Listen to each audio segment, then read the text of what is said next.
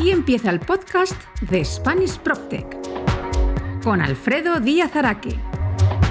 Hola, bienvenidos a un nuevo programa de Spanish PropTech, el podcast sobre PropTech y transformación digital en el sector inmobiliario. Hoy visita el podcast Diego Bestard, CEO de Urbanitae, una plataforma digital de crowdfunding inmobiliario que está demostrando cómo este modelo puede ser tan atractivo para inversores en el sector inmobiliario como para promotores que tienen que acudir a este cauce de financiación como alternativa a la financiación tradicional bancaria. Antes de empezar, recordaos que todos los programas de este podcast están disponibles en mi web www.hispanishproptech.es en el apartado El Podcast, así como las plataformas de iTunes, Spotify, Evox, Google Podcast, Deezer y Podimo. Igualmente os animo a suscribiros a mi newsletter, lo que podéis hacer a través de la web. Y siempre os recuerdo, si os gusta este podcast, no olvidéis compartirlo y seguirme en LinkedIn y en Twitter, en mis dos cuentas, arroba alfredodam y arroba hispanishproptech. Este podcast se realiza con la colaboración de los portales inmobiliarios misoficinas.es y housefear.es, y también gracias a PropTech Latam. Y una vez hecha la introducción, vamos con esa entrevista. ¡Empezamos!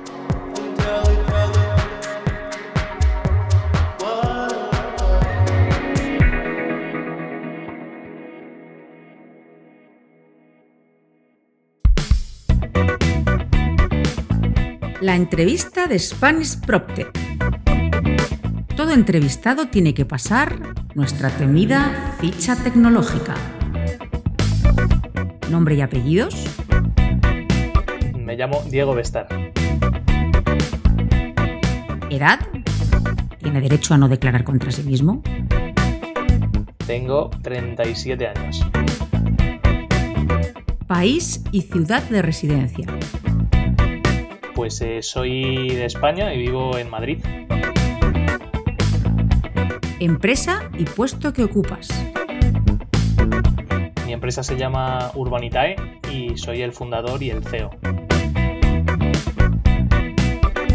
¿Cuál fue tu primer ordenador? Mi primer ordenador, pues mira, fue en el año 93. Eh, yo acabo de cumplir 10 añitos y fue un Pentium, me acuerdo exactamente qué modelo, un IBM, eso seguro, y uno de los primeros ordenadores que salió al mercado con un CD-ROM. Y lo recuerdo porque vino con el primer juego de la historia que venía en CD-ROM, que era uno de Cowboys. Esto me pilló en Estados Unidos. Y la verdad es que era, era brutal, pero vamos, un, un Pentium con Windows 3.1, o sea que hace, hace ya años. ¿Cuál fue tu primer teléfono o de cuál guardas mejor recuerdo? Recuerdo tener un StarTAC que en su momento fue la leche. Además era, era así pequeñito y era, era un móvil bastante, bastante curioso. Pero probablemente el mejor recuerdo fue cuando me pasé a la Palm. Eh, bueno, un, a un móvil que tuve que además para, para trabajar me venía genial. Eh, luego ya llegó el iPhone y todo lo demás. Pero probablemente lo que más recuerde sea ese StarTAC primero, con 14, 15 añitos, y luego la, la Palm. ¿Qué otros cachivaches tecnológicos tienes? Buah, yo es que soy un friki. Además tiendo a comprármelos antes de tiempo, pero eh, pues desde un rumba que tengo desde hace tiempo, que le llamo Alfred, que siempre anda por aquí por casa dando, dando guerra, a bueno, todo tipo de, de cosas que tengo en casa. Pero te diría que probablemente el, el cachivache o el gadget más tecnológico y más, eh, bueno, para mí es la- lo mejor que tengo, la, la joya de la corona sería mi coche, mi Tesla, que, que más que un coche es un, es un aparato de tecnología. ¿Qué redes sociales tienes? Pues mira, me quité de Twitter hace tiempo. Eh, el Facebook tampoco lo, lo uso prácticamente para nada. Yo te diría que LinkedIn y Instagram son las dos que utilizo. Y WhatsApp si se puede considerar una red social. ¿En cuál eres más activo y por qué? Pues soy más activo en LinkedIn. En Instagram lo utilizo para matar tiempos muertos. Para. eh, bueno, no, no participo publicando cosas prácticamente, pero sí fisgoneo a los demás. Y el LinkedIn es el que más utilizo, principalmente por temas de trabajo, que la verdad es que me paso gran parte de mi vida trabajando, o sea que, que esa es la red eh, que más utilizo. ¿Qué te gusta hacer en tu tiempo libre? Pues mira, yo juego al ajedrez, eh, juego en la Liga Madrileña de Ajedrez, eh, tengo partidos todos los domingos, eh, así que bueno, intento jugar de vez en cuando para, mantener la forma, aunque últimamente no, no juego tanto como debiera. me gusta el boxeo también, voy a boxeo todas las semanas y bueno, la lectura, me encanta leer también. Muchas gracias por haber contestado nuestra ficha tecnológica. Como ves, no ha sido para tanto.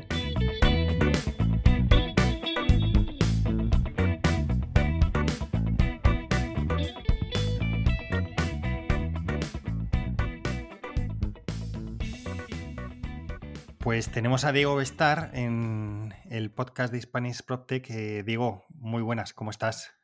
¿Qué tal, Alfredo? Encantado de estar aquí. Ya, ya, era, ya era hora. Además que sí, ¿eh? Además que sí que era, que era hora. Y además tengo que contar que, claro, digo, digo, me conoces cuando yo era un don nadie en el mundo del PropTech, ¿te acuerdas? En septiembre de 2017 nos conocimos, cuando estabas arrancando con el proyecto de Urbanitae, y ahí fue donde nos conocimos. Y oye, esto luego nos ha llevado a, a estar relacionados ya desde entonces, ¿eh? La verdad es que sí, oye, desde que nos conocimos eh, ese año, hemos coincidido en un montón de cosas, hemos eh, planteado incluso trabajar juntos en algún proyecto, o sea que... Hemos hecho algún estudio, algún estudio también hemos, hecho de financiación alternativa juntos, ¿verdad? Sí, señor, sí, señor. Y ahora eres una de las principales figuras del PropTech en nuestro país, o sea que enhorabuena, porque la verdad es que, pues mira, eh, es un nicho, somos muy poquitos, la verdad, en el mundo PropTech, pero, pero bueno, yo creo que nos conocemos entre todos y nada, un placer estar aquí contigo. Pues yo también, la verdad es que me alegra mucho que, estés por aquí. Eh, Diego, ya había alguno de, temas de crowdfunding que me había dicho, oye Alfredo, a ver cuándo me llevas al podcast, pero yo tenía un compromiso moral contigo y he dicho, el primero es a Diego y luego ya que vengan el resto. Pues ya, este, a este podcast solo pueden venir los mejores, así que aquí está, aquí está Urbanita. ¿eh? di que sí, di que sí. Pues nada, eh, Diego, me gustaría un poco que, primero que nos cuentes quién es Diego Bestar y qué has hecho antes de llegar a, a, porque además tú no venías del mundo de PropTech, venías de otras experiencias y, bueno, me gustaría un poco que, te autopresentes. Bueno, pues, em, pues nada, ¿cómo, empezar? Em, bueno, yo soy español, eh, por el acento veréis que, hablo eh, español aquí de nuestro país. Em, pero me crié, bueno, entre Estados Unidos y, Madrid, entre Miami y Madrid específicamente. Me, fui a Estados Unidos con nueve añitos y estuve allí hasta los 24. Me casé y me vine a vivir a España. Eh, y quizás, eh, no sé si por, por, haber crecido y vivido en Estados Unidos tanto, tantos años, tengo la vena emprendedora dentro desde, desde pequeñito, ¿no? Que allí, pues, eh, cuando, iba, cuando iba al cole de pequeño, yo recuerdo con 10, 11 años, eh, que hablaban tanto de la figura del entrepreneur en, Estados Unidos en el cole. ¿eh? O sea, nos, contaban que habían emprendedores y que el emprendedor era muy importante y, fundamental para el país y nos ponían a, ponían a los emprendedores como héroes, ¿no? Eh, y esto ya te digo de que desde muy pequeñito, o sea, que, bueno, solo llevo, no sé si por, por haber pasado tanto tiempo allí o, por algo innato, pero es verdad que, que lo llevo muy dentro, ¿no? Y, bueno, pues eh, eh, me vine a España con 24 años, ya había empezado a trabajar en Estados Unidos en el sector financiero, sobre todo asesoría financiera eh, y de inversión sobre todo, y me vine a España cuando pegó la crisis en, Estados Unidos, en Miami, pegó fuertísimo. y me vine para acá en el año 2008, intentando huir de la crisis, ¿no? Y huir de la crisis de Miami. buen ojo, Diego, buen ojo. buenísimo, buenísimo. Me, me, fui de Guatemala a Guatepeor, ¿no? Como aquel que dice y, llegué a Madrid, eh, empecé a trabajar en banca privada y, me pilló justo ese año de la hecatombe financiera en la que parecía que, se nos ha olvidado. ¿eh? Ahora con el coronavirus parece que el coronavirus ha sido eh, la única crisis que hemos vivido, pero te diré que la crisis que vivimos en el año 2008 fue los que nos pilló en el, sector financiero. Parecía que se iba a acabar el mundo, literalmente. O sea, empezaron a cerrar bancos. Eh, cuando la caída de, de Lehman Brothers fue algo que nos quedamos todos, eh, bueno, atónitos, ¿no? Pensando qué va a pasar ahora. Em, entonces, bueno, esos años la verdad es que eh, fueron, fueron una, prueba de fuego, ¿no? Eh, como aquel que dice. Y bueno, después de pasar un tiempo en banca privada, ya decidí montarme por mi cuenta y, bueno, he estado en el sector seguros durante mucho tiempo. Monté una corredoría de seguros que funcionó bastante bien, la verdad. Estuve ahí años em, bueno, pues desarrollando esa, esa empresa. Y luego a mí la verdad es que el, tema tecnológico siempre me ha llamado mucho la atención. y siempre he estado siguiéndolo muy de cerca. De hecho, yo en su momento estuve a punto de meterme a estudiar ingeniería informática, pero decidí estudiar empresariales, más que nada porque estaba todo el mundo estudiando ingeniería informática y yo decía, no va a haber tanto trabajo para un ingeniero informático, ¿no? Esto, ¡Qué ojo, Diego! sí, ya tuve, tuve la inclinación de irme por ahí, pero, pero pensé que no habría para tanto, ¿no? Entre lo de Miami y lo de informática arrancas fuerte. Vamos, yo no, soy la bruja Lola, ni mucho menos, está claro. La, bola de cristal no, no vive conmigo. Em, pero bueno, básicamente siempre he tenido mucho interés por el lado tecnológico y seguía muy de cerca el tema fintech. Y ya en el 2017, no, 2014, em, pues decidí un poco separarme de, mi empresa de, seguros y, empezar a mirar un poco el mundo, el mundo fintech ya de cara a, montar algo o a, trabajar en alguna compañía del sector. Y ahí fue mi primera, mi primera bueno, pues experiencia profesional con el fintech. ¿no? Eh, lanzamos una, empresa que se llama Spotcap eh, de la mano del grupo alemán Rocket Internet, que es un grupo, bueno, un venture, es, un venture capital barra incubadora barra eh, gran fondo de inversión que ha lanzado pues todo tipo de, cosas en Europa, ¿no? Están en Alemania, en Berlín. Y de la mano de Rocket, pues montamos Spotcap y la verdad es que fue una empresa y mi primer, mi primer punto de encuentro con el fintech y, y una empresa tremenda, ¿no? De muchísimo crecimiento, muy rápido todo. Em, para que te hagas una idea, en primera ronda levantamos 15 millones de euros y en ronda sí, ¿eh? o sea, incluso antes de lanzar, eh, llegamos a tener. Eso para algunos ya es ronda A, B. O, C, quiero decir, es eh, totalmente. Em, o sea, en, cuestión de seis meses lanzamos en España, en Holanda y en Australia.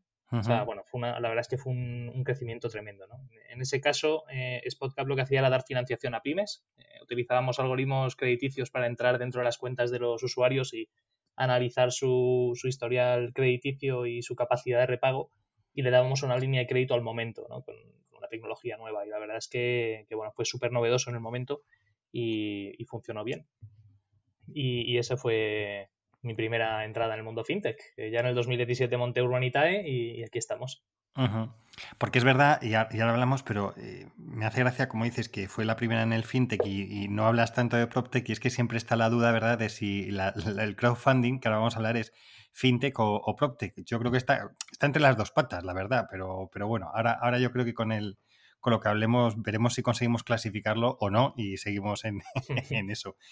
Em, pues mira, sí que, eh, como cuentas, en 2017 arrancas Urbanitae. Entonces, si quieres, antes de, contar qué es Urbanitae, para aquellos que no lo sepan y que estén un poco alejados del tema, cuéntanos un poco primero qué es el crowdfunding inmobiliario, ¿vale? Y luego ya si quieres hablamos de, Urbanitae. Genial. Pues el crowdfunding, eh, bueno, eh, como, como, dice el, los americanos y los ingleses siempre tienen la, facilidad de crear eh, términos para, cualquier cosa, ¿no? PropTech, FinTech, crowdfunding. Crowdfunding básicamente lo que implica es la, financiación colectiva, ¿vale? Es lo, a lo que se refiere. En este caso, pues Urbanitae eh, lo que hace es una plataforma de financiación eh, participativa o colectiva para proyectos inmobiliarios. Básicamente lo que hacemos es a través de una, plataforma en la web, unificamos a, miles y miles de inversores, pequeños y no tan pequeños, para que entre todos pues, ganen suficiente músculo económico y financiero para poder invertir en proyectos que normalmente están fuera del alcance de un particular. Esto viene a ser pues, lo que se ha hecho toda la vida, de yo que sé, pues juntarte con un amigo o un familiar y entre los dos o tres pues comprarnos un pisillo, reformarlo y ponerlo en alquiler. Pues esto llevado a su máxima expresión, que es eh, pues, eh, juntar a miles de personas para entre todos pues no comprarnos un pisillo, sino comprarnos un edificio en el centro de una ciudad o un solar para hacer una promoción o un local comercial en Serrano para ponerlo en alquiler, ¿no? Em, y eso es lo que hace Urbanitae. Básicamente permite que cualquiera invierta en eh, oportunidades de inversión profesional del sector inmobiliario y sobre todo también que el sector inmobiliario encuentre una vía de financiación alternativa que hasta, hasta ahora no, era viable ¿no? Y, no, estaba a su alcance. Porque al final, es decir, eh, en Urbanitae hacéis tanto juntar a varios para que hagan una, una compra en cuanto a lo que es patrimonio, como también financiar, digamos, a, promotores o a, sí, a promotores no solo de residencial, sino de diferentes tipologías de activos, que lo veremos, para que tengan esa financiación que muchas veces el banco no les da en un inicio, ¿no?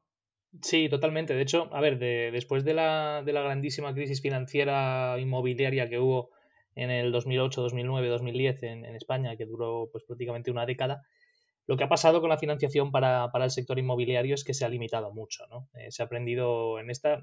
el, hombre siempre dicen que es un animal que tropieza sobre la misma piedra varias veces, pero en este caso sí que hemos aprendido la lección y la banca, por ejemplo, ha limitado mucho en dónde, dónde y cuándo entra a financiar una promoción. Es decir, los bancos ya no financian la compra de suelo. Lo que ocurrió anteriormente es que pues, eh, los promotores inmobiliarios no tenían que poner ni un solo euro propio. Básicamente iban al banco y le decían, oiga, que yo quiero hacer un proyecto muy bonito, financieme el suelo, financieme la obra y financieme todo. Y yo me llevo los beneficios. Y eso lo que hizo es que hubiera un sobreendeudamiento tremendo. ¿no? Eh, y eso no está ocurriendo ahora ni, ni, ocurre desde hace tiempo porque el banco ha puesto ciertos límites. Entonces, ¿qué ocurre?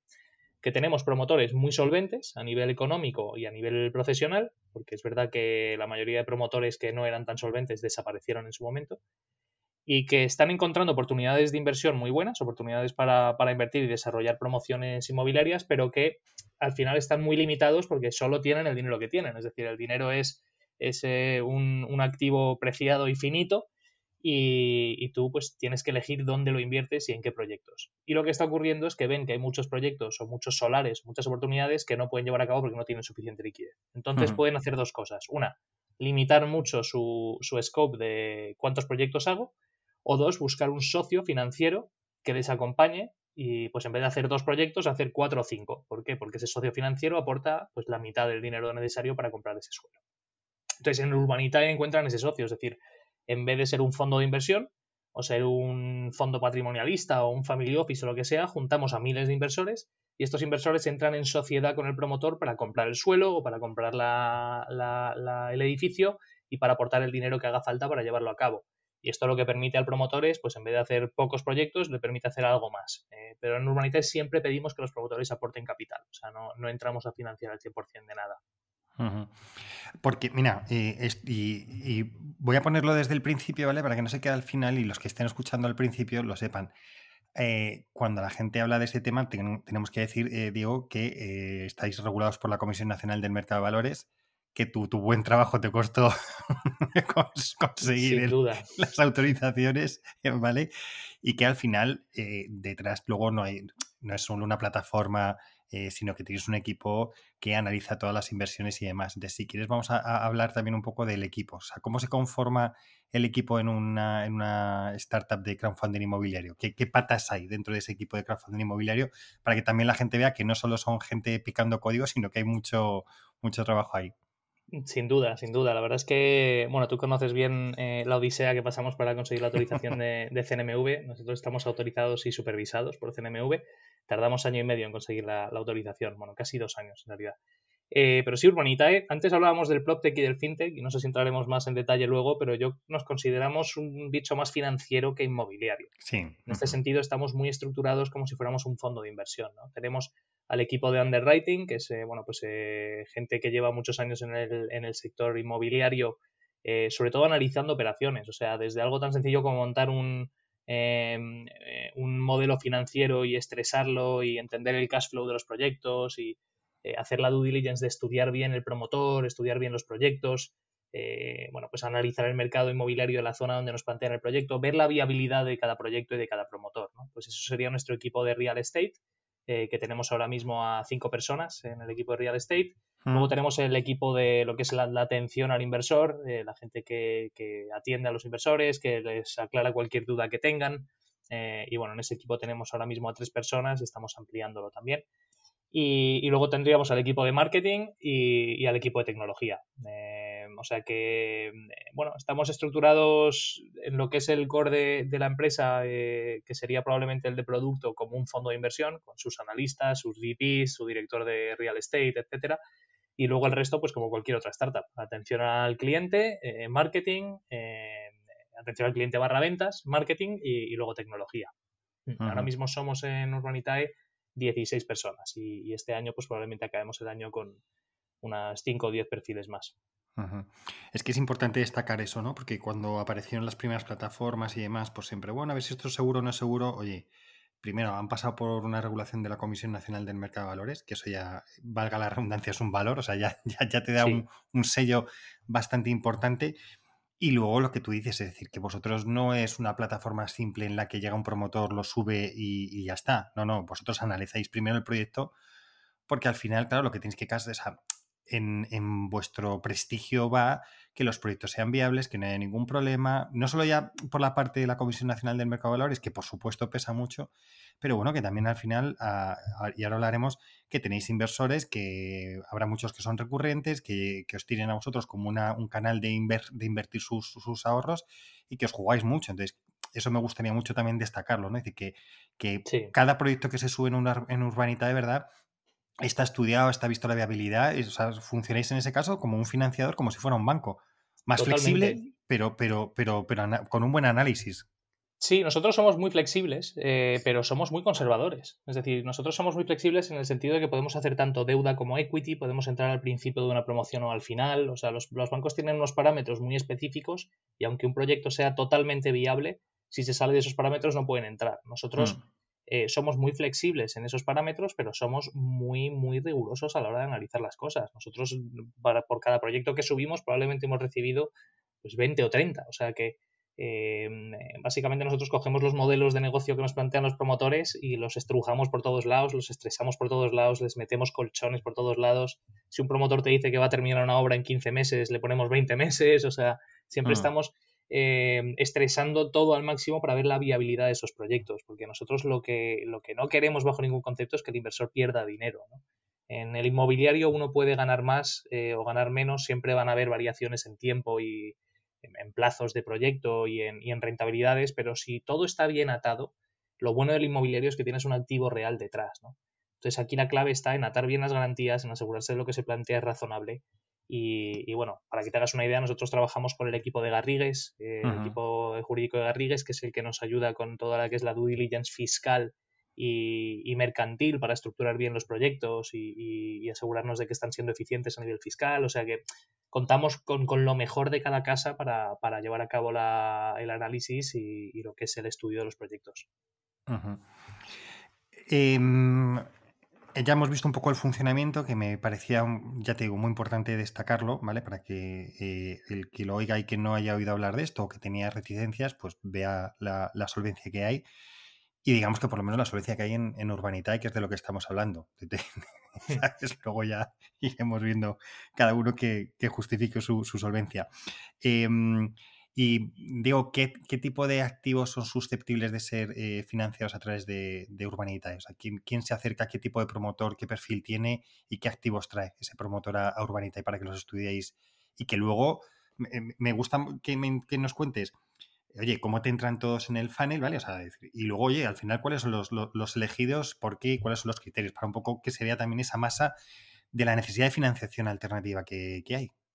Sí, pues em, Mira, nosotros, la verdad es que, ¿qué tipo de activos? Tenemos la vocación de hacer todo, todo lo que es la, eh, la horquilla completa de, la inversión inmobiliaria, ¿no? Pues esto abarcaría, eh, teóricamente, o la abarcaría pues desde la compra de temas residenciales a la, la, adquisición de, inversión en inmobiliario alternativo o industrial, comercial, etcétera, ¿no? Hmm. Pero la realidad, eh, que si cualquiera entra a nuestra web y ve los proyectos que hemos hecho en los últimos dos años, eh, son principalmente residenciales. Y esto es no porque nosotros tengamos una predilección especial eh, hacia el sector residencial, sino porque es verdad que en nuestro país, en la coyuntura en la que estamos ahora mismo en mercado, el residencial es lo que más rentabilidades ha estado generando Em, y, lo que más nos ha llegado, porque hay mucha demanda todavía y, bueno, la verdad es que la oferta ha estado bastante contenida, sobre todo en ciertas zonas del de país. ¿no?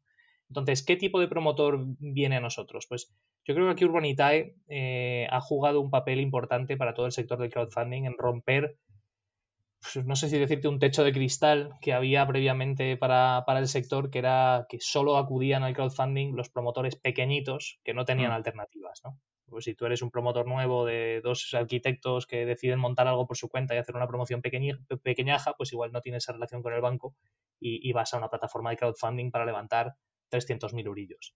Y eso sí que lo hemos roto. Nosotros hemos trabajado ya con, promotores de la talla de Gestilar, de Caledonian, de Q21, eh, de iniciativas inmobiliarias en, en, Andalucía. O sea, estamos trabajando con promotores medianos, tirando a ya casi de, primer, de primera división, como aquel que dice, y que tienen perfectamente, o sea, tienen alternativas de ir al banco en cualquier momento y utilizan el banco activamente, pero que ven en Urbanitae una vía muy interesante de financiación. ¿no?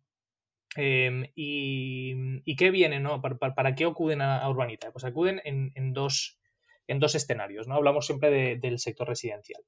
Acuden, número uno, para, que, para buscar un partner que entre en la compra del suelo, ¿vale? Como hemos comentado antes, el banco no financia la compra del suelo, entonces ellos buscan eh, partners que aporten parte de ese capital para no tener que desembolsar tanto, tanto capital y quedarse sin, liquidez, ¿no? Entonces, en ese sentido, lo que suele ocurrir en este mundo con promotores, por ejemplo, como, como Gestilar, es que proyectos pequeños, que entre comillas para ellos pequeños son pues proyectos de menos de 5 millones de euros, eh, los fondos de inversión con los que suelen trabajar no quieren entrar, ¿no? son demasiado pequeños para ellos. Entonces, eh, al final, un partner como nosotros, que cogemos justo tickets por debajo de los 5 millones, les viene muy bien porque les podemos poder acompañar y, aportar ese capital. Entonces, entramos en sociedad con ellos a comprar el suelo a conseguir la licencia, vender los pisos, construir, etc.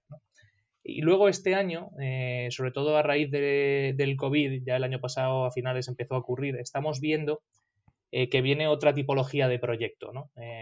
Que son proyectos que ya están con un nivel de ventas muy elevado, ya tienen licencia de obra, tienen el suelo comprado sin ningún tipo de apalancamiento y no están encontrando financiación porque el banco se ha retirado. O sea, el banco ahora mismo tiene unos ratios de endeudamiento muy elevados que está dedicándole a crédito psico y a otras partes de, nuestra economía y se están replegando mucho a la hora de financiar eh, residencial, eh, perdón, a la hora de, financiar inmobiliario, eh, principalmente residencial. Entonces encontramos, hemos llegado a subir proyectos, Alfredo, estaban al 100% vendidos, con licencia de obra, suelo comprado y no tenían financiación bancaria para construir. Entonces, claro, tú entras, le das un crédito al promotor con un nivel de garantías, o sea, una garantía hipotecaria sobre el activo, el, riesgo es mínimo. El riesgo es un loan to value por debajo del 50%. Y estamos hablando de rentabilidades de doble dígito para el inversor. En algunos casos del 12, el 13%, o sea que eh, anualizadas. O sea que al final es un producto muy, muy seguro, eh, en una fase del proyecto muy, muy buena y que el promotor eh, no, tiene a dónde acudir para financiar eso porque el banco no lo está financiando. Entonces en Urbanita encuentra una alternativa muy potente.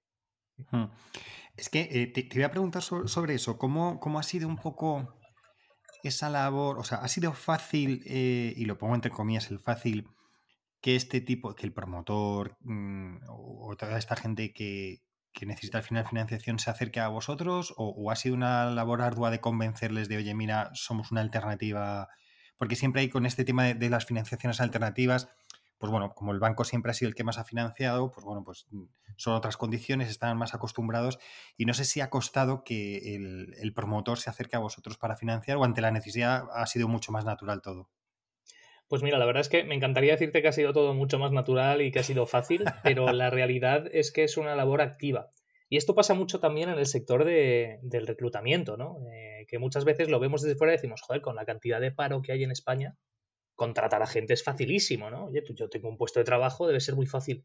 Y la verdad es que los que hemos estado detrás buscando gente y contratando sabemos que es una labor muy complicada, ¿no? Eh, pues eh, todo parecería que, oye, Urbanitae tiene millones de euros para invertir y tengo millones de euros que le quiero dar a promotores. Esto será un efecto llamada que hará que todos los promotores estén todo el día llamándonos, ¿no? Y a ver, es verdad, siendo justos, que en los últimos meses pues ya empezamos a hacer bastante ruido, se nos empieza a conocer bastante más en el sector y, acuden mucho a nosotros, pero, pero seguimos eh, buscando activamente promotores, eh, dándonos a conocer. Eh, y bueno, es una labor muy artesanal, muy comercial, de tener nuestro equipo de real estate abierto a recibir todos los, los, deals, como los llamamos nosotros, el, deal flow, que no perdamos ningún, ninguna oportunidad de inversión y sobre todo a seguir dándonos a conocer. ¿no?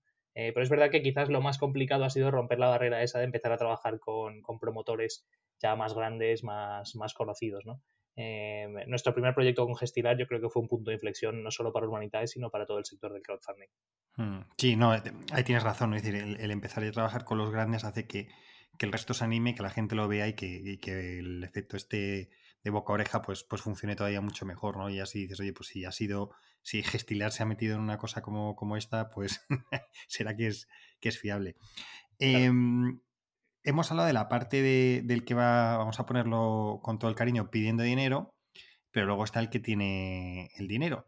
Eh, ¿Qué tipo de inversor es el que está en, en, Urbanita? Y luego también hablamos, si quieres, de lo fácil o difícil que ha sido atraerlo. Pero vamos de momento vamos a hablar de los que, del día de hoy, cómo, cómo es el inversor que está dentro de Urbanita. Pues mira, en Urbanitae tenemos dos tipos de inversor. De hecho, nuestra, nuestro departamento de atención al inversor está dividido en dos. Eh, uno que es la pata del crowd, ¿vale? lo que teníamos crowd o el, inversor que, acude a Urbanitae por su propio pie, porque nos ha visto en algún sitio, nos ha visto en algún, pues escuchando este podcast o nos ha visto en algún anuncio, etcétera. Y luego tenemos la pata de high net worth, ¿vale? Que vienen a ser, pues, inversores que mm, invierten cantidades más grandes, eh, suelen invertir de forma cuasi profesional em, y, sobre todo que les hemos captado de forma activa, es decir, buscando a través de nuestro equipo de High Net Worth, pues una labor quizás más de banca privada, ¿no? De nuestro director de High Net Worth que tiene sus contactos, conoce a su gente y les, les, les envía los proyectos para ver si les interesa invertir en ellos, ¿no? la distribución es alrededor de un 80% crowd, es decir, el 80% del capital que levantamos en la plataforma viene de, la base crowd y el 20% viene de la base de high net worth. O sea, que somos una plataforma crowd pura y dura, no es que contemos o dependamos de la base de high net worth. El ticket medio de nuestra de inversión de nuestra plataforma es alrededor de los 5.000 euros. O sea, que, está muy bien distribuido. ¿Y quién es ese, ese, ese, inversor de crowd? Pues inicialmente era hombre eh, de entre 35 y 50 años, eh, sobre todo en capitales, ¿no? Barcelona y Madrid. Eh, pero es verdad que en los últimos 3, 4, 5 meses se está generando eh, pues mucha expectativa con los proyectos que subimos. Eh, se están quedando fuera muchos inversores porque no llegan a tiempo, porque cerramos los proyectos muy rápido. Y esto es curioso porque dirías, oye, si la gente se queda fuera y no ha podido invertir, esto será contraproducente, pero lo que genera es como más demanda, más demanda, la gente lo comenta, la gente dice, joder, si estos se están quedando fuera porque no llegan, será, será que es algo muy bueno, ¿no?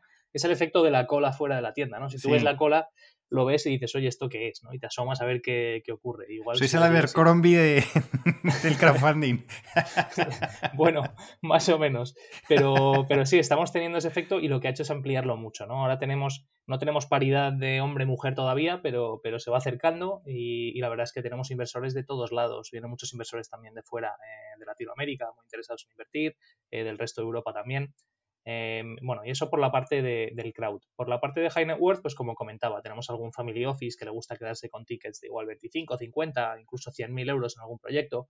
Em, y luego, pues clientes que, tienen patrimonios que gestionan de familiares, amigos, etcétera, y, suelen querer tener algo de exposición al sector inmobiliario sin tener que meterse a comprar ellos activos. Entonces, pues eh, esto les permite diversificar y, invertir en el sector inmobiliario sin tener que, gestionar ellos todo lo que es la compraventa, la gestión, etcétera. Y además tengo, eh, eh, tengo que comentar, y ahora tú lo, aclaras mucho más, que dado que estáis regulados por la CNMV, y me gusta mucho remarcar eso, ¿vale? Porque creo que es, ya te digo, muy relevante.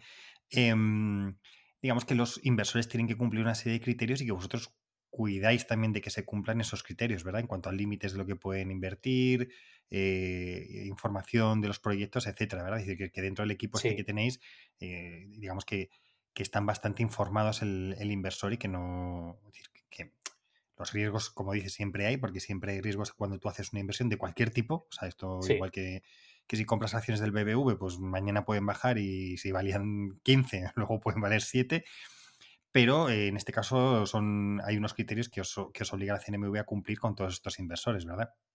Sí, totalmente. O sea, por un lado está la, normativa de, CNMV que, marca el tratamiento de los inversores y la, lo, que puede hacer Urbanitae, ¿no? Es decir, Urbanitae no puede asesorar a los inversores de dónde pensamos que deben invertir. Nosotros somos un, ente imparcial que está en el centro de lo que es los promotores y los inversores. ¿no? y, nuestra labor es, sobre todo, analizar bien los proyectos, analizar bien al promotor y ponerle nuestro sello de confianza de, oye, esto lo hemos analizado y nos creemos el business plan, nos creemos que el promotor dice que va a dar un X% por ciento de rentabilidad, yo me lo creo y lo he analizado y estas son mis conclusiones, ¿no? Y sobre todo poner toda esa información a disposición del inversor. Eh, CNMV marca dos tipos de inversor, el acreditado y el no acreditado. ¿vale? El inversor acreditado es un inversor que puede acreditar que tiene cierta experiencia invirtiendo o que tiene cierto nivel de ingresos, por encima de los 50.000 euros de, ingresos anuales. Eh, y si cumple esos requisitos, pues eh, puedes invertir sin ningún tipo de límite. Eh, pero por defecto, cualquier inversor que se registre o cualquier persona que se registre en Urbanitae es considerado no acreditado. Y esto implica que tienes unos límites de inversión de 3.000 por proyecto y 10.000 al año. y bueno, cualquiera que se quiera acreditar puede hacerlo, invertir sin límites. Respecto al tema de, mm, de los riesgos eh, y de poder perder o no el dinero. a ver, esto yo siempre lo digo, por el hecho de invertir en Urbanitae no estás asumiendo menos riesgo que, si tú te compras algo para, desarrollarlo.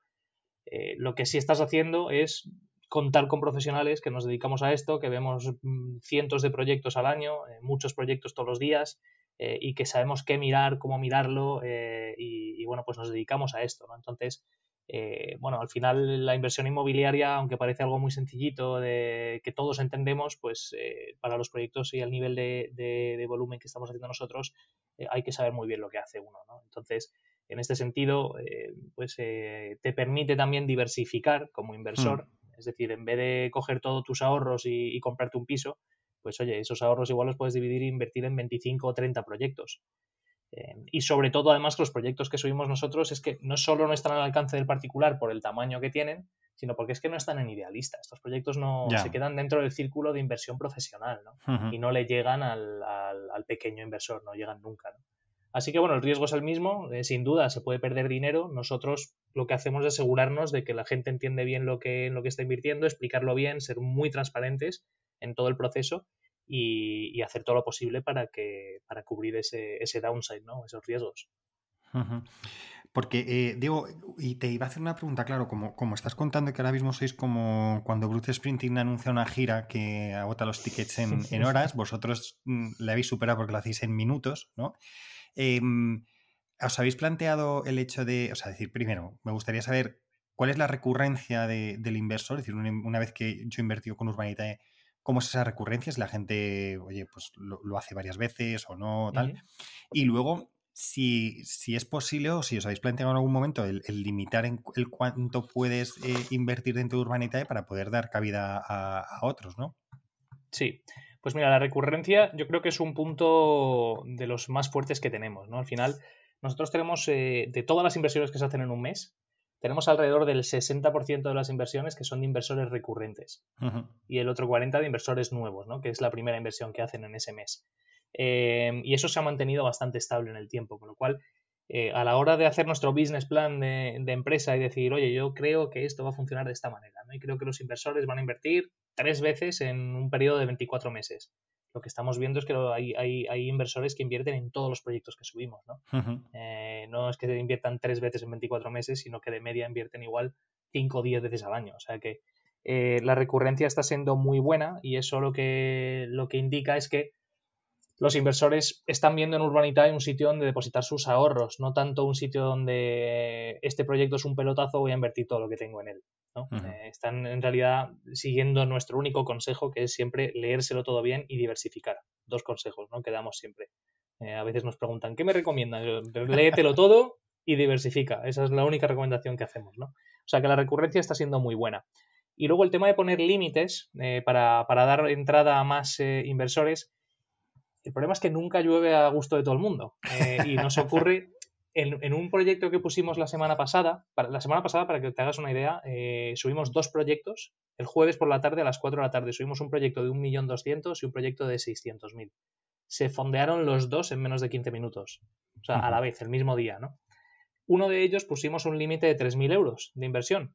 Y hubo mucha gente cabreada que nos escribió diciendo, oye, yo es que quiero invertir más y ¿por qué me estás limitando la inversión? ¿no? Eh, y si Urbanitae va a ser un sitio que limite la inversión, no contéis conmigo. Luego, por otro lado, tenemos a gente diciendo, ¿cómo puede ser que esto se cierre en tan poco tiempo? Habrá venido alguien y habrá puesto un ticket muy grande, ¿no? Y se habrá quedado con gran parte de la inversión. Es, difícil, ¿no? También hemos, eh, estamos terminando de desarrollar, lo único que no hemos hecho ningún proyecto todavía en, este, en esta modalidad, eh, un, sistema de prefunding, a través del cual, pues como, como pasa en las OPVs a veces, cuando, cuando una empresa sale a bolsa o lo que sea, si, si hay sobresuscripción, es decir, si quieres financiar 100.000 euros y hay 180.000 interesados en invertirse, eh, tú abres un periodo en el que todo el que quiera puede invertir y si hay, y si hay sobresuscripción, al final se prorratea y se reduce todas las, las, las, aportaciones para que todo el mundo pueda entrar. Y esto lo, lo, estamos valorando pero lo que nos está ocurriendo es que hay proyectos en los que haríamos un 300 o un 400% del objetivo. Entonces hay que buscar una manera mm, razonable de, dar entrada a todo el mundo sin, tener que poner unos límites tan, tan fijos. es difícil de, solucionar, pero bueno, yo creo que dentro de los problemas que puede tener una empresa, este es un buen problema. Bendito problema. Sí. Bendito problema. No, además, oye, y, y ahora sí quieres, mira, aprovecho y te lo digo, o sea, bendito problema, porque por un lado ya tienes los inversores en, suficientes que, te dan, o sea, no es que. Y luego por otro lado tienes también gente que te va pidiendo financiación. Y aunque yo creo que lo hemos visto un poco, pero si quieres, vamos a, establecer un poco cómo es ese flujo de, desde que llega un proyecto hasta que se sube la plataforma y llegan los inversores. Cuéntanos un poquito ese, ese proceso. Sí, pues eh, bueno, tenemos en, el equipo de, Real Estate, tenemos a, dos personas que son las que se encargan de recibir bueno, de llevar la relación con el promotor, ¿no? como aquel que dice. Y están en constante contacto con, promotores, eh, con gente del mundo inmobiliario que nos trae, nos trae oportunidades de inversión y, se, bueno, hacen quizás ese primer filtro eh, y cuando ven que un proyecto es viable, lo pasan ya al equipo de, análisis que montan los modelos de financieros eh, y se ponen a estudiar el propio proyecto. Y a la vez estudian el promotor, ¿no? El promotor eh, hay unos requisitos, volviendo al tema de CNMV, hay unos requisitos que tenemos que pedirle a los promotores, pues, por ejemplo, ver la solvencia, que no estén en ficheros de, impagos, eh, que tengan cierta, nosotros marcamos siempre eh, como requisito que tengan experiencia en el mundo promotor, es decir, que esto no sea pues un, abogado que decide promover porque tal, pues oye, igual es un grandísimo promotor, pero no lo ha demostrado hasta ahora, entonces nosotros necesitamos ver una experiencia, ¿no? y bueno, eso pasa al, equipo de, de underwriting, que son los analistas, eh, lo meten en el modelo financiero, estresan todo, le pedimos, nos, solicitan más información para pedirle al promotor. Bueno, básicamente montamos toda la, operación, la subimos a lo que denominamos un comité de inversión, que está formado por nuestro director de real estate y además nosotros contamos yo creo que esto es eh, para los frikis del mundo financiero, esto lo van a entender, eh, que esto se utiliza mucho en el mundo crediticio, ¿no? La separación de las murallas chinas que llaman, ¿no? Sí, sí, sí. Eh, que es la separación de los equipos de underwriting, es decir, los que toman la decisión de solvencia de una empresa o de un individuo y los equipos comerciales. Están totalmente separados para que la presión comercial de subir un proyecto, como sabes, tenemos mucha demanda inversora y tenemos cierta presión de subir cosas, que esa presión no influya a la, hora de tomar las decisiones de underwriting, de, si algo tiene sentido o no. Eh, entonces, nosotros tenemos un, director de inversiones externo a Urbanitae, que es el que pone su sello de decir esto va para adelante o no va para adelante. Y no tiene ningún interés en decir ni una cosa ni la otra. Es decir, su único interés es que esto eh, sea un proyecto viable. Em, y bueno, pues una vez que pasa el comité de inversión y le damos el OK, ya se sube el proyecto a la plataforma. Nosotros avisamos a la base inversora con un mínimo de cuatro días de antelación para que puedan estudiarse bien el proyecto, ir transfiriendo el dinero a, las cuentas para que les dé tiempo a invertir. Y, luego, pues últimamente subimos el proyecto y en cuestión de un minutillo o dos ya está, ya está cubierto. O sea que el proceso de inversión es quizás el más rápido. Eh, vale, digo, esto está fenomenal, pero ¿y cómo monetizáis vosotros? O sea, ¿Cuáles son los honorarios de, de, Urbanita en todo este proceso? ¿Qué hace que paguéis luego las nóminas a, final de mes y los beneficios a, los inversores en Urbanita? Pues mira, nosotros eh, cobramos únicamente, eh, bueno, tenemos una vía de, entrada de, dinero que es la, comisión por fondeo, ¿vale? Nosotros cobramos un porcentaje de todo lo que levantamos en la plataforma. El porcentaje es, eh, variable según el proyecto. Hay proyectos que permiten que cobremos algo más, hay proyectos en los que hay que apretarse un poco más para que la rentabilidad salga, ¿no? Pero siempre está entre el 5 y el 6,5%. A veces hemos cobrado un pelín más, pero bueno, para proyectos que eran especialmente complicados, ¿no? Em, y lo cobramos del propio proyecto. Es decir, si hay que levantar 100.000 euros para un proyecto, normalmente levantamos los 100.000 euros más nuestra comisión. O sea que al final eh, las rentabilidades que salen reflejadas en la web y en los proyectos ya son, eh, bueno, ya incluyen lo que sería el impacto de, nuestro fee. Em, así que bueno, siempre las rentabilidades que ponemos eh, ya, ya contemplan eso. Diego, tú y yo estuvimos hace, pues yo creo que ya fueron dos años, ¿verdad? Que estuvimos una charla que te invité de, del Instituto de Empresa, ¿verdad? Sí. Que estuvimos hablando de financiación alternativa, ¿te acuerdas? Y estábamos ahí, pues estuvimos con Carolina Roca, eh, también estuvimos un poco hablando, ¿no? Y además me acuerdo Carolina cuando decía que a veces ni, los chicos buenos, o en su caso las chicas buenas, consiguen financiación, ¿no? Eh, y en ese momento yo creo que todavía eh, era incipiente, yo creo que el proceso de, de crowdfunding, ¿no? Porque es que va todo muy rápido. Como tú bien dices, has tardado mucho tiempo en conseguir la, licencia, oye, hasta que has... Y es verdad que luego parece que ha ido como muy rápido el, y ahora lo, que cuentas, pues parece que ha sido todo muy fácil, pero bueno, ha sido, ha sido un, proceso. Em, y en aquella época yo creo que todavía hablábamos de si podía ser o no una alternativa, la financiación bancaria, etcétera. ¿Crees que esa financiación alternativa que se consigue a través del crowdfunding inmobiliario con plataformas como Urbanitae es realmente una, una alternativa o, sigue siendo, o sea, una alternativa a la, financiación bancaria y que por tanto le podrá, voy a ponerle un poco, o sea, arrancar cuota de mercado que en cierta manera abandone el banco, porque como tú has contado, y muchas veces ya los bancos por ratios de solvencia y tal prefieren no, hacerlo, o se va a convertir, o, sea, o seguirá siendo alternativa en el sentido de que mm, solo sea para unas cosas muy concretas. Pues mira, el, crowdfunding definitivamente es una alternativa a las, a las partes de financiación que hacen falta en un proyecto inmobiliario que no va a cubrir el banco. O sea, para que te hagas una idea, nosotros, en las promociones en las que hemos entrado, eh, en la mayoría buscamos financiación bancaria. Pero por una razón, porque es que la financiación bancaria es infinitamente más barata. Entonces, si tú puedes utilizar la financiación bancaria para, para, para fondear gran parte de la promoción, es la mejor vía. Em, entonces, infinitamente más barata me refiero a la financiación alternativa que puede dar un fondo de inversión, por ejemplo, para construir, ¿no? En el caso de que un promotor tiene un suelo, lo ha comprado a pulmón, eh, tiene su licencia de obra y necesita dinero para construir.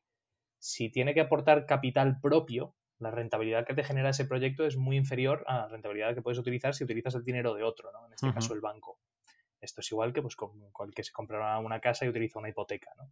Entonces, Em, es mucho más barato utilizar al banco que utilizar capital propio del propio promotor. Y en este caso, los inversores de Urbanitae se convierten en copromotores, es decir, es capital del equity, del capital social que aportan mis inversores. Entonces, siempre utilizamos el banco cuando se puede. Eh, entonces, a tu pregunta y a responderla muy, de forma muy directa, el crowdfunding es una vía alternativa para financiar cosas que el banco no financia eh, y absolutamente complementaria. Es decir, cualquier proyecto en el que haya entrado Urbanita a, financiar, intentaremos utilizar financiación bancaria eh, en todo lo que podamos. ¿no? O sea, que es muy complementaria y, en algunos casos alternativa. Pero no creo que le quitemos cuota de mercado a los bancos, eh, porque el banco tiene una capacidad de endeudamiento prácticamente infinita y a hmm. tipo cero. Entonces, es decir, la financiación bancaria siempre va a ser la más barata.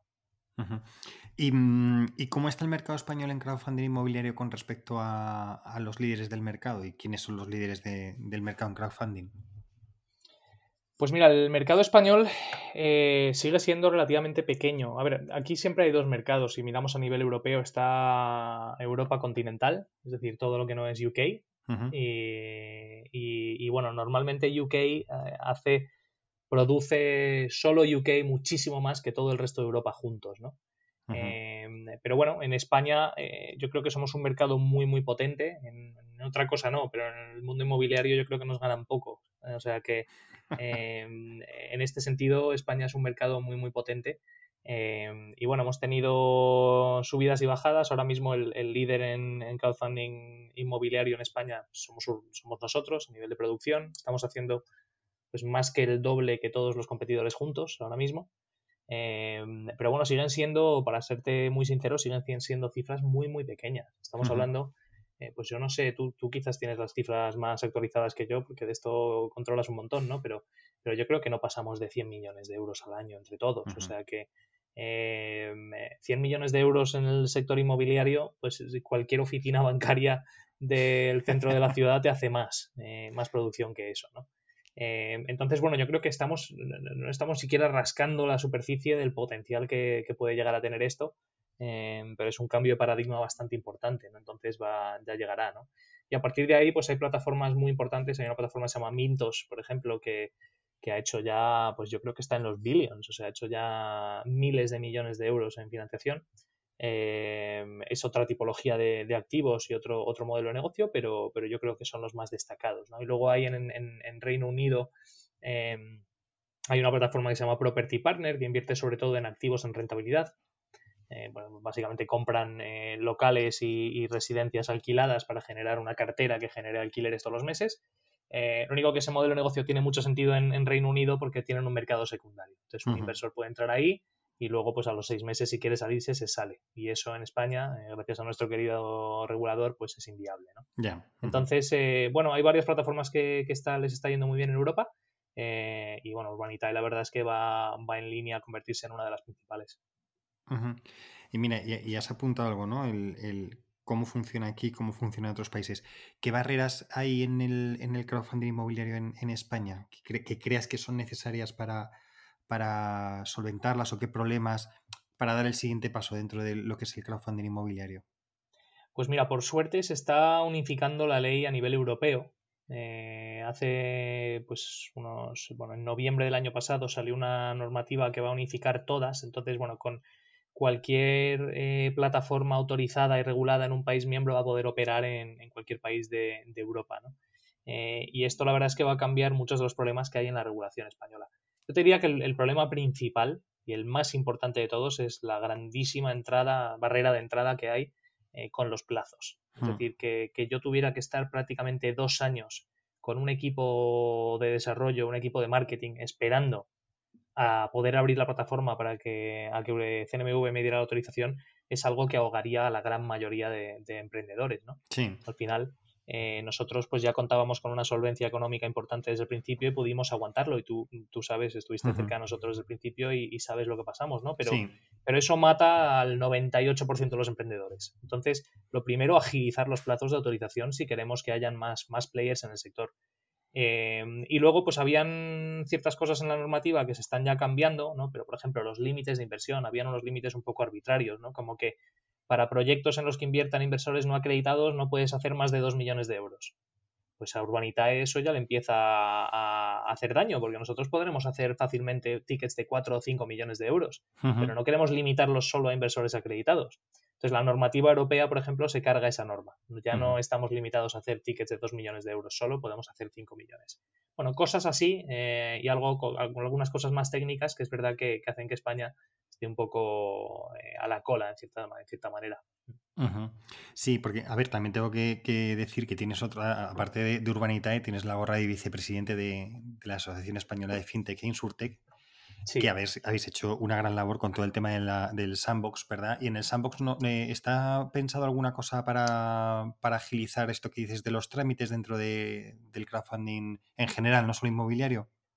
Bueno, el, sandbox lo que, lo que hace em, más bien es dar entrada a actividades que no estén específicamente reguladas eh, o que dentro de su regulación eh, el modelo de negocio que se plantea no esté, no esté bien perfilado eh, y que entre. ¿no? En el caso del crowdfunding, como tenemos una regulación específica y, dedicada al crowdfunding, pues no, no, aplicaría o no, sería, no se vería afectada por, por el tema del sandbox. Pero bueno, si hay algunos modelos alternativos de crowdfunding que no conocemos ahora mismo, eh, y, que, y, que, no están amparados por la ley, pues probablemente entrarían a través del, del, del Pues Diego, te tengo que dar las gracias. No te voy a preguntar nada sobre el futuro, de dónde invertir ni nada. Primero porque sé que no puedes y segundo porque habiéndonos contado lo de Miami, que te vienes a España en el 2008 y que lo de la ingeniería informática que decías que, había, no iba a haber trabajo para todo el mundo, creo que es mejor que no te ponga en ese, en ese brete porque esto queda, queda grabado y luego lo que no quiero es que alguien luego te venga con la grabación y te diga, oye, dijiste esto. Entonces yo, pero vamos, creo que te agradezco muchísimo lo bien que nos has explicado cómo funciona el crowdfunding inmobiliario, que quiero decir, y de verdad lo quiero remarcar mucho, es la solvencia que hay detrás de, esto, no solo en Urbanitae, sino efectivamente en el resto de players que, hay, que, todos este, habéis pasado por CNMV, que luego está también la asociación de FinTech Insurtech, que, que al final también da ese sello de, que está todo regulado y todo bien, y creo que es un poco lo que hay que también tener en cuenta, ¿no? Es decir, que, existen otras maneras de, de, invertir. Yo siempre digo que es como una alternativa también a las OCIMIS. Las OCIMIS salieron como para, decían, democratizar la inversión inmobiliaria. Desde mi punto de vista, al final las OCIMIS pues están en el mercado secundario, mm, no tienen mucha liquidez y al final yo creo que se han convertido más en vehículos fiscales que otra cosa, que en que en realidad puedes invertir y que y si alguien quiere invertir en inmobiliario, creo que lo has explicado muy bien. Diversifica, hazlo en, diferentes proyectos con, las cantidades, no, no poner todos los huevos a la misma cesta, sino que a través del crowdfunding lo puedes hacer incluso oye, con diferentes plataformas, no todo con Urbanitae. Yo sé que tú quieres que sea todo con Urbanitae, pero, pero, pero bueno, yo creo que también a la gente que, que decirle eso. y digo, muchísimas gracias por haberte pasado por aquí, por el podcast. Digamos que ya hemos abierto ya la veda del crowdfunding. Ya te digo, tenías tú ahí la, exclusiva para ser el primero. Y luego ya, ya, veremos y ya veremos a ver si invitemos a más gente a hablar de, crowdfunding. Muchas gracias, Diego, por tu tiempo. Gracias a ti, Alfredo. Un placer y, seguimos en contacto. Venga, un abrazo fuerte. Un abrazo. Y hasta aquí un nuevo programa de Spanish PropTech. Hoy hemos tenido a Diego Bestar, CEO y fundador de Urbanitae, una plataforma de crowdfunding inmobiliario que está abriendo la inversión en nuestro sector a un amplio abanico de inversores y está ayudando promotores a obtener financiación para diversos proyectos. Recordad que este programa está disponible además de en mi web www.hispanishproptech.es en las plataformas de Spotify, iTunes, Evox, Deezer, Podimo y Google Podcast. Si te ha gustado este podcast, no olvides compartirlo en tus redes sociales y seguirme en LinkedIn y en Twitter, en mis dos cuentas, arroba alfredodam y arroba. Como siempre, muchas gracias a mis oficinas Housefair y Proptech Latam por su colaboración en este podcast. Por hoy me despido, pero recuerda que si quieres estar a la vanguardia en el sector inmobiliario y su transformación digital, escucha el podcast de Spanish PropTech. Hasta el próximo programa.